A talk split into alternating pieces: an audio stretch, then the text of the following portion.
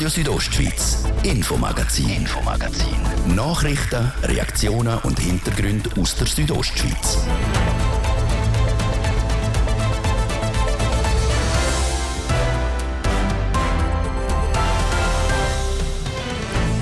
Viel Gesuch und übervolle Zentren. Das Schweizer Asylwesen ist unter Druck. Der Bund hat Lösungsvorschläge, die aber nicht in allen Kantonen auf Zuspruch stoßen, auch in Graubünden.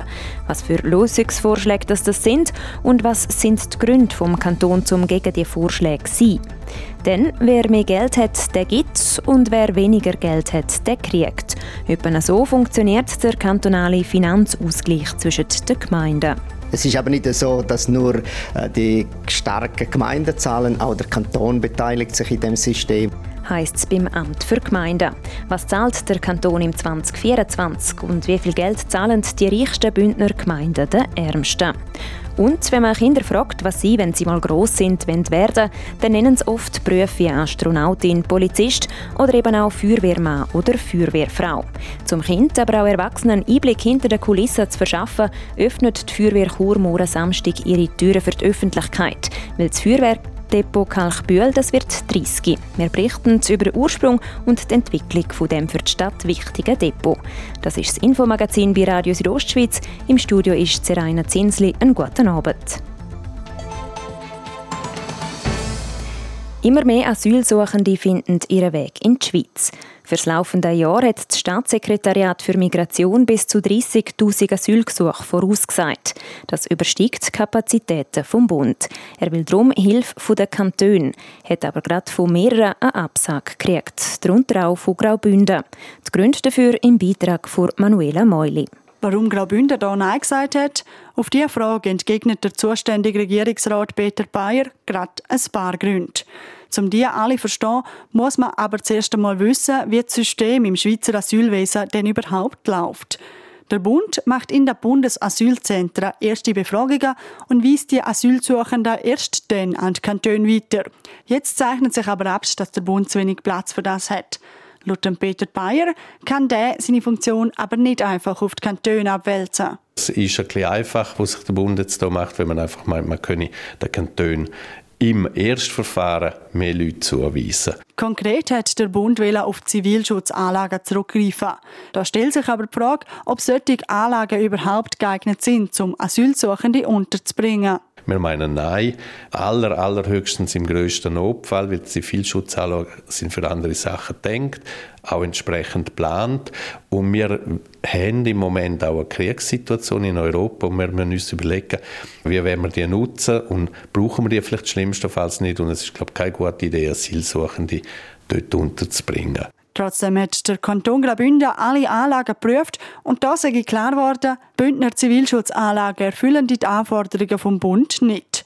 Das ist laut Peter Bayer aber nicht alles. Und was noch dazu kommt, die Anlagen sind im Besitz der Gemeinden. Also letztlich müsste der Bund mit der Gemeinde schauen, ob er eine Anlage kriegt oder nicht. Nebst all diesen Gründen hätte der Kanton trotzdem auch noch geprüft, ob er die eigenen Reserven vielleicht dem Bund zur Verfügung stellen kann.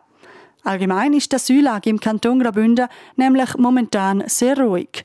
Weil die weltpolitische Lage aber so unsicher ist, können wir auch hier am Bund nicht entgegenkommen. Heißt unter dem Strich, wir haben das Möglichste gemacht und wir haben aber am Bund leider müssen sagen, wir haben im Moment keine Möglichkeiten, wo wir direkt den Bund jetzt unterstützen können. Schlechte Nachrichten also für Bundesbern. Und das, obwohl die Variante mit der Zivilschutzanlage schon der zweite Lösungsversuch ist. Eigentlich hätte der Bund als Reserve Containerdörfer bauen Der Plan ist aber am Ständerat gescheitert.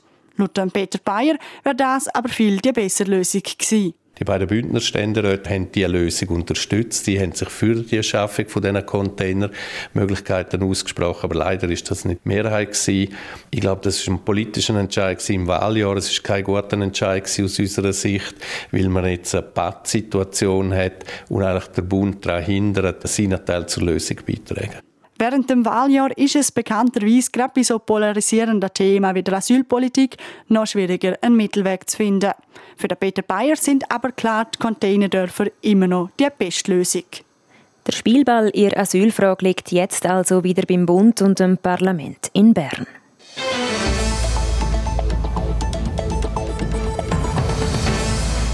Es gibt Gemeinden im Kanton Graubünden, die haben wenig Einnahmen und es gibt andere, die haben einen Haufen. Damit aber alle Gemeinden im Kanton über die Runde kommen, gibt es der sogenannte Finanzausgleich. Ein Solidaritätsprinzip, wo sich alle daran beteiligen. Ähnlich wie bei der AHV oder der Krankenkasse. Jetzt hat der Kanton die Zahlen für das nächste Jahr bekannt gegeben. Es berichtet der Immanuel Giger. Im kommenden Jahr sollen rund 61 Millionen Franken an die Bündner Gemeinden fließen. In den Geldtopf zahlen aber nicht alle Gemeinden gleich viel.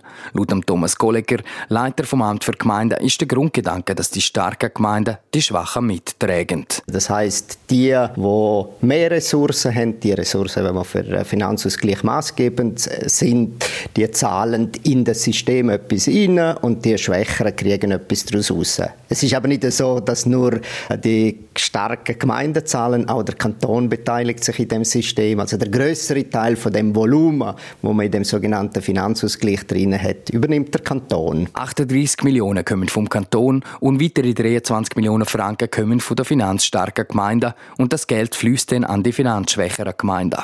Am meisten Geld kommt dabei von St. Moritz.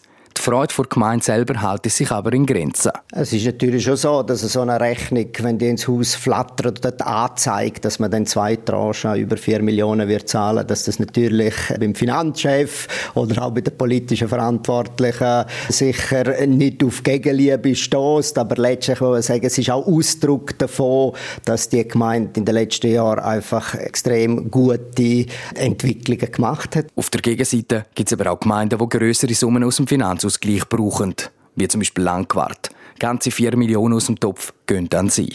Chur im Vergleich braucht nur 2,4 Millionen bei vierfacher Bevölkerungsanzahl. Warum es so Unterschied zwischen den Gemeinden gibt, erklärt der Thomas Kolleger wie folgt. Auch dort kommt natürlich die Ertragsstruktur der jeweiligen Gemeinde zum Tragen. Also dadurch, dass man auf dem Gemeindegebiet viele Unternehmungen hat, ist ja noch nicht gesagt, dass die einen Haufen Steuern zahlen und dann beispielsweise Personen, die bei diesen Unternehmungen beschäftigt sind, sind dann die auch in der Gemeinde wohnhaft, zahlen die dort Steuern. Also es kann durchaus sein, dass man in der Nachbargemeinde gute Steuerzahler hat und nicht dort, wo die Arbeitsstätten sind. Also dort gibt es halt auch eine gewisse Verzerrung drin. Was die Gemeinden mit dem Geld machen, wo sie durch die Unterstützung vom Finanzausgleich kriegen, sei ihnen überlassen. Überprüft wird nur, ob nicht schlecht gewirtschaftet wird. So hätten die Gemeinden mehr Selbstbestimmungsrecht, meint der Leiter vom Amt für Gemeinden weiter. 38 Bündner Gemeinden gelten aktuell als ressourcenstark und 62 als ressourcenschwach. Wer wissen will, ob die eigene Gemeinde zu den Geber oder Nehmer gehört, Daten vom Kanton die finden ihr auf der Webseite vom Kanton Graubünden. Dort ist eine aktuelle Tabelle auch aufgeschaltet.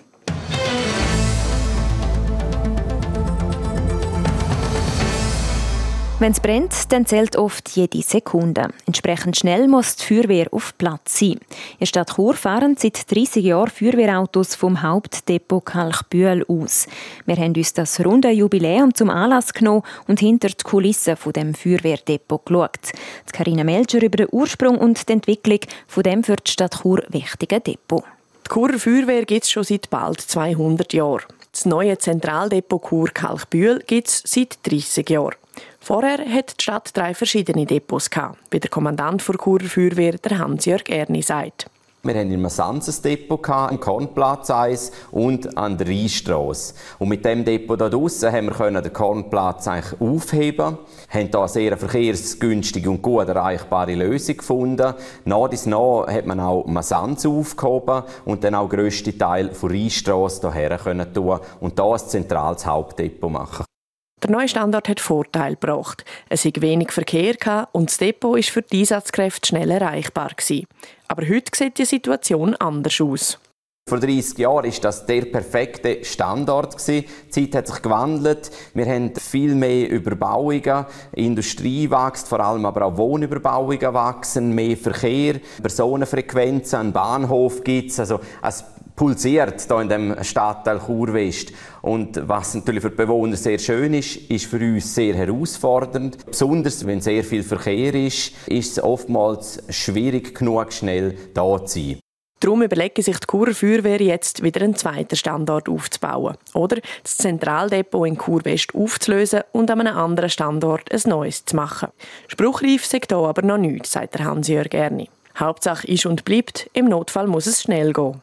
Von dem Moment, wo wir auf dem Nattel oder auf dem Pager einen Alarm in Empfang nehmen, wir auch daheim sind oder am Arbeitsplatz, von dort an soll es nicht länger als 10 Minuten gehen, bis das erste Einsatzelement der Feuerwehr auf Platz ist. Also das umfasst das Einrücken ins Depot, wechseln, rausfahren mit dem Fahrzeug und vor Ort den ersten Angriff anzugehen.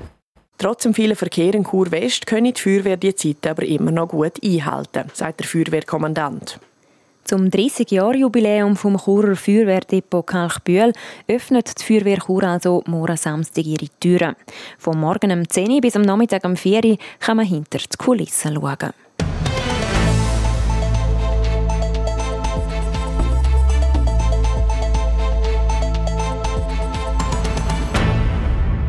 An der Fachhochschule Graubünden in Chur gibt es bald ein neues Labor. Das Labor für Digitalisierung in der Getränkeindustrie. Was kompliziert tönt, heißt auf Deutsch, es gibt eine Campusbrauerei. Im neuen Labor wird nämlich vor allem etwas gemacht: Bierbraut. Karina Melcher berichtet. Auf den ersten Blick sieht es aus wie eine Grossküche. Wenn man aber genauer heranschaut, fallen einem ein Haufen grosse, geschlossene Metallkessel auf. Das sind die sogenannten Gärtanks vom neuen Labor der Fachhochschule Graubünden. Der FHGR bietet den Studierenden nämlich das Wahlfach Bierbrauen an. Die Idee zu dem neuen Fach ist vor ein paar Jahren entstanden, wie der Laborleiter der Campusbrauerei, Ingo Barkov, sagt. In einem der Programmierungskurse habe ich halt auch immer so Programmierung von Prozessschritten anhand von Lego-Baukasten, Lego-Robotics und alles Mögliche gemacht. Und irgendwann mal haben die Studierenden rausgekriegt, dass ich nebenberuflich Craft-Bier herstelle. Und dann sind sie gekommen und haben gemeint, ja hör mal, können wir da nicht irgendwie mal so eine Brauanlage als Use Case haben? Immer nur irgendwie Zauberwürfel lösen mit einem Lego-Roboter und sowas ist vielleicht auch nicht immer so toll. Und lang hätte er nicht müssen überlegen. Er hat dann einfach eine von seinen privaten Brauanlagen mitgenommen und hat mit den Studierenden einen kleinen Projektkurs gemacht. Ab da ist das Ganze dann etwas eskaliert, muss man ganz ehrlich sagen. Weil das Interesse der Studierenden so gross war, habe er das Ganze weitergesponnen. Und aus dem heraus ist dann eben die Idee für das neue Wahlfach entstanden. Lass uns einen Kurs aufbauen, in dem wir im ersten Schritt den Leuten halt Bierherstellung und Sensorik und die Prozesse halt in der Brauerei erklären. Und einen zweiten Kurs, in dem wir quasi immer weiter eine Anlage, so wie wir es jetzt haben, nehmen und die konsequent weiter verbessern. Auf das aber haben die Studierenden angefangen brauen. Damals noch nicht in einem richtigen Labor, sondern in der Tiefgarage der FHGR, wie der Lehrbeauftragte für das im Bierbrauen, der Urban Reber, sagt. Dort haben wir gesagt, wir brauchen einen Standort, wo wir halt Zuwasser und Abwasser haben. Dann haben wir alle Autos rausräumen haben dort äh, fünf Stationen aufgebaut, fünfmal eine 45 Liter Anlage aufgestellt mit dem Feuerwehrschlauch jeweils das Wasser reingeholt und dann in der Tiefgarage haben unsere Studenten in unseren Braukurs ihr Bier gebraut. Der Andrang auf den Kurs war hoch. Der Standort in der Tiefgarage aber nicht unbedingt ideal. Darum hat es einen neuen Platz gebraucht zum Brauen. Und der war auch schnell gefunden. Mit der ehemaligen Mensa am Nebenstandort der FHGR in Kurwest. Dort wird das neue Labor im Moment gerade parat gemacht. Das Bierbrauen ist aber nicht einfach ein lustiges Nebenfach. Ein Ziel des Kurs ist, dass die Studierenden dort zur Kur und der Fachhochschule nicht nur irgendwelche theoretische Laborkurs und Praktikas haben, sondern dass sie halt auch praxisorientiert Hand anlegen können, dass später die Industrie Studienabgänger haben, die nicht nur am Bürotisch gut sind, sondern auch im praktischen im Feld draussen gut arbeiten können. Das neue Fach kann von allen Studierenden der Fachhochschule Graubünden besucht werden. Und das wollen offenbar viel. Es gibt nämlich schon eine Warteliste. Als kantonale Institution darf die Fachhochschule Graubünden ihr eigenes Bier nicht verkaufen. Trunken werden kann es aber trotzdem von den Studentinnen und Studenten. Das ist Radio Südostschweiz mit dem Infomagazin. Im zweiten Teil wird es dann sportlich mit einer Vorschau zum Unspunenschwingen in Interlaken. Zuerst aber Werbung, Wetter und Verkehr. Wenn jetzt die GR Night mit Graubünden in Via gratis ÖV-Fahren in der ganzen Schweiz am Abend am Sydney. Einfach auf gr-invia.ch gehen und am Wettbewerb mitmachen. Mit dem ÖV fährst du besser.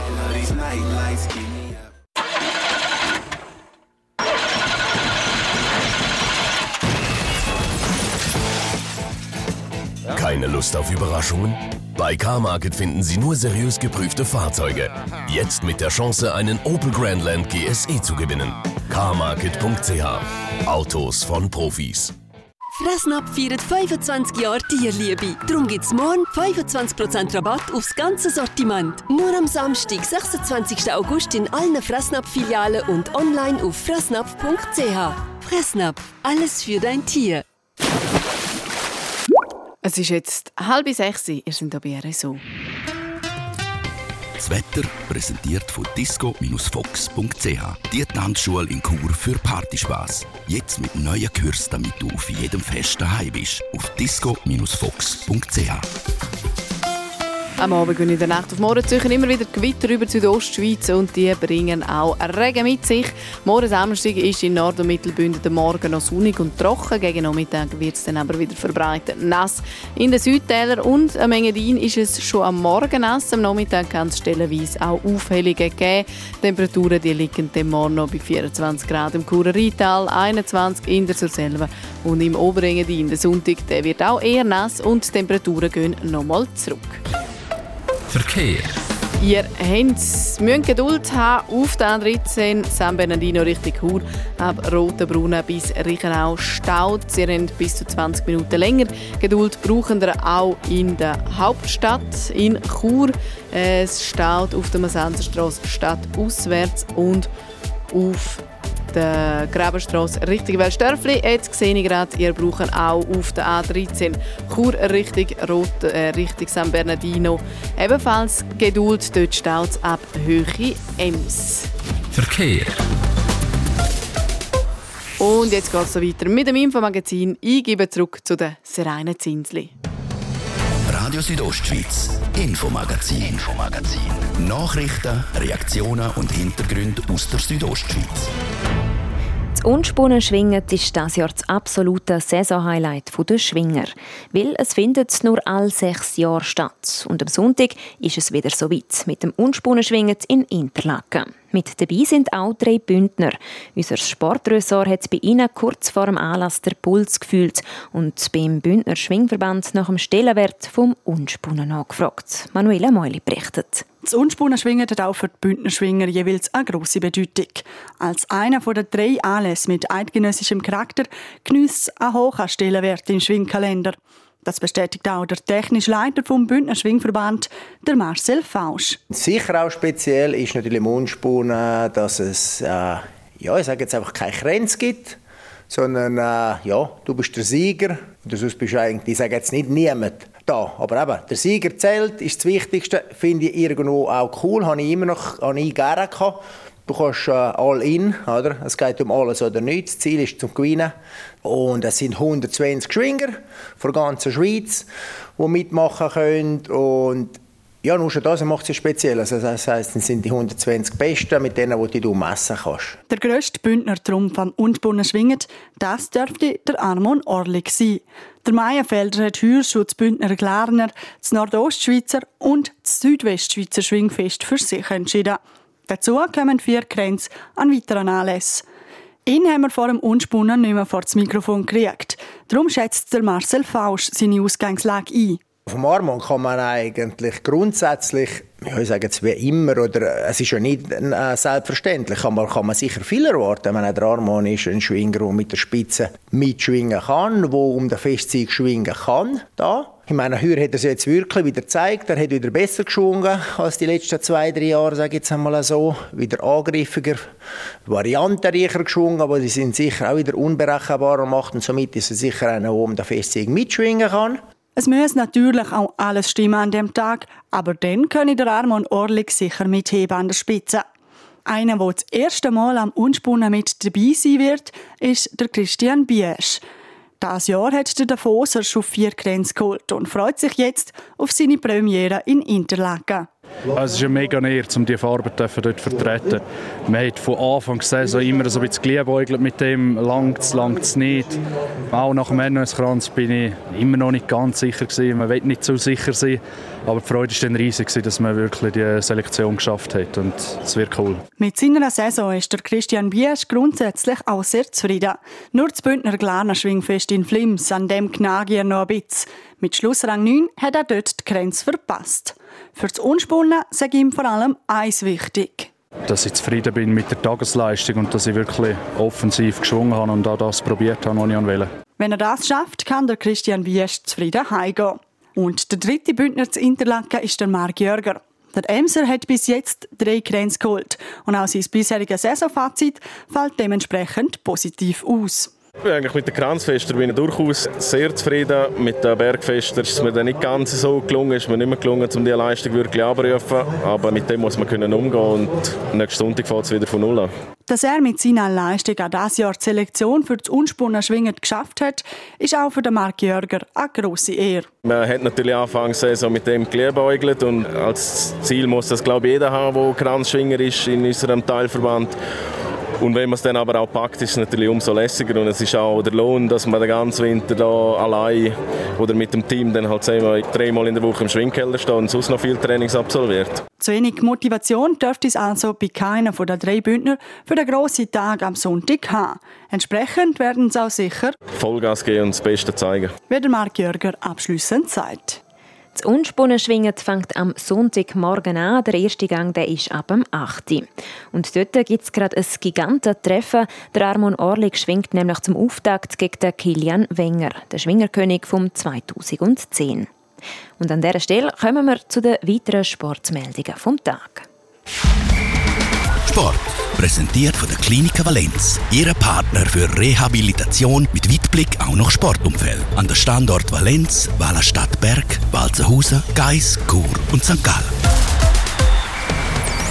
Gut zwei Monate nach dem tödlichen Unfall vom Schweizer Veloprofi Gino Mederer Tour de Suisse trauert der Radsport um einen weiteren jungen Profi, Manuela Meuli.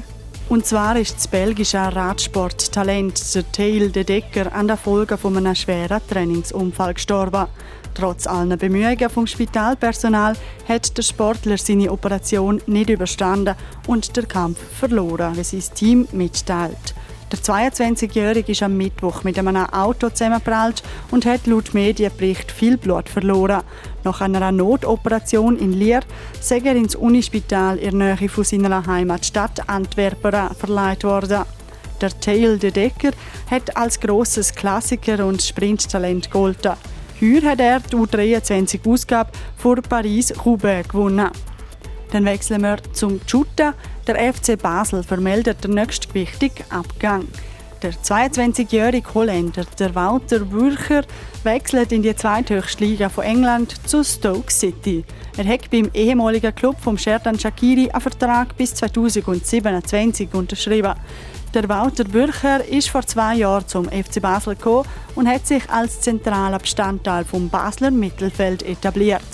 Wenn auch nicht sportlich, dürfte sich der Wechsel für den FC Basel wenigstens aus finanzieller Sicht lohnen. Am FCB beschert er auch Ablöse in Millionenhöhe. Wie hoch die konkret ausfällt, das ist noch nicht öffentlich geworden. Und wir bleiben beim Shooten und den Finanzen. Es geht aber um noch mehr Geld. Viel mehr Geld. Eigentlich hat ein kurzfristiger Liverpool-Abgang vom Topstar Mohamed Salah als quasi ausgeschlossen gegolten.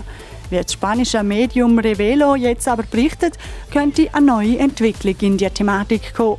Der Mohamed Salah könnte nämlich noch auf den letzten Drucker der FC Liverpool verlassen. Der Ägypter wird angeblich vom saudi-arabischen Spitzenklub Al Ittihad umworben. Der will ihn zum Topverdiener vor Liga machen. Bis jetzt ist der Cristiano Ronaldo der Topverdiener im Fußball.